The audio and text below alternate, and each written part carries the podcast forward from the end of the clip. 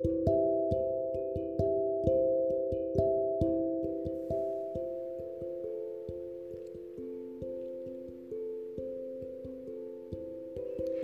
bicho carpinteiro e a velha árvore. Havia em uma floresta distante uma velha árvore, centenária, era um carvalho. Bem frondosa, esta árvore se destacava no meio da floresta, sendo abrigo de muitos animais terrestres e pássaros. Ela é símbolo de força, resistência e longevidade. E numa manhã de primavera, estava ela recebendo os raios do sol que alimentam a sua seiva. Suas folhas balançavam pela brisa quente. Quando ela percebe uma pequena criatura pousada em seu tronco, era um escaravelho um pequeno besouro. Ele é um roedor de madeira e por isso é conhecido como bicho carpinteiro, sendo que a madeira é o seu alimento. A dona Árvore ficou incomodada e foi conversar com ele. Oiê! Como é o seu nome? Ela perguntou. O bicho carpinteiro respondeu: Eu sou o Max. E a dona árvore continuou: O que você está fazendo na minha árvore? E ele respondeu: Estou me alimentando. Adoro roer árvores e você, especialmente, tem uma madeira de sabor especial. A dona árvore respondeu: Você sabia que eu sou uma árvore nobre? E ele respondeu: Por quê? Porque minha madeira é resistente e serve para construir uma casa, um barco, tonéis para envelhecer bebidas. Sou muito útil para a natureza e, além do mais, sou grande e cheia de galhos que abriga muitas criaturinhas. E Mar, Max logo respondeu: Como eu? E Dona Árvore disse: Bem, você está começando a me roer e estou sentindo cócegas. Não sei se quero abrigar você, Max. Ele não se intimidou e respondeu: Mas eu sou tão pequenininho. Eu não vou te incomodar tanto assim. Você é bem grande. Dona Árvore pensou, pensou e disse para o Max que tudo bem, mas que ele roesse só um lado do seu tronco. E quando ela dissesse que estava incomodando muito, ele parasse de roer e dá um tempo, e daria um tempo. Bom, Max concordou apressadamente. Ele não queria perder o seu lugar na dona árvore.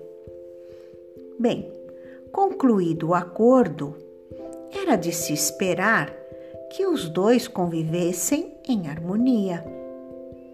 Os dias foram passando e Dona Árvore continuou se incomodando com a presença do bicho carpinteiro, mas respeitou o acordo que fizeram. Max passou os próximos dias radiante.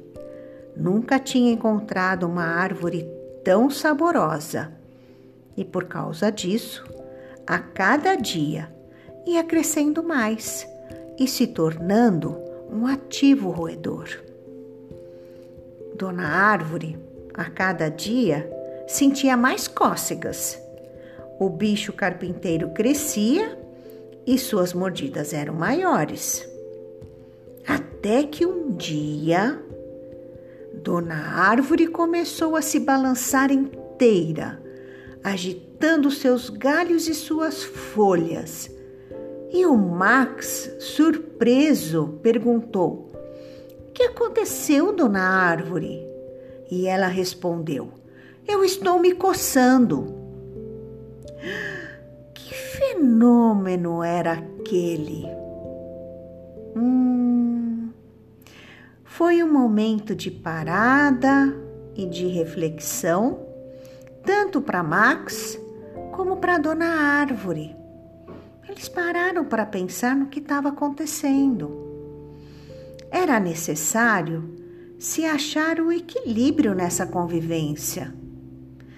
E qual seria a solução? Mas quem encontrou primeiro a solução foi Max, porque ele entendeu que a velha árvore não poderia sair do seu lugar, mas ele sim. Na floresta há muitas árvores e ao lado da velha árvore também. Então o que Max fez? Combinou com a dona árvore que iria experimentar comer outros tipos de madeira. E com tantas opções, com certeza encontraria outra árvore cuja madeira agradasse o seu paladar. Mas vez ou outra, quando quisesse matar a saudade do sabor da dona árvore, ele voltaria. E assim, o bicho carpinteiro e dona árvore selaram um novo acordo. E não demorou muito para Max achar uma goiabeira de madeira macia e sabor de fruta que ele adorou. E ela ficava bem pertinho da dona árvore, que Max sempre visitaria novamente, porque eles tinham ficado amigos. Eles tinham passado um bom tempo juntos e isso uniu os dois. Assim, os dois amigos encontraram um caminho pacífico para aquela situação. E meus queridos netinhos, uma curiosidade. Vocês sabem que quando uma pessoa, ou a gente mesmo, está muito agitado, inquieto, se diz no ditado popular que esta pessoa está com o bicho carpinteiro. Interessante, né? Assim como a árvore, né? Gostaram desta história? Agora está na hora de dormir, de descansar, ter lindos sonhos e acordar amanhã bem feliz por um novo dia divertido. Amo muito vocês, meus queridos netinhos. Beijos em seus corações. E amanhã, uma nova história.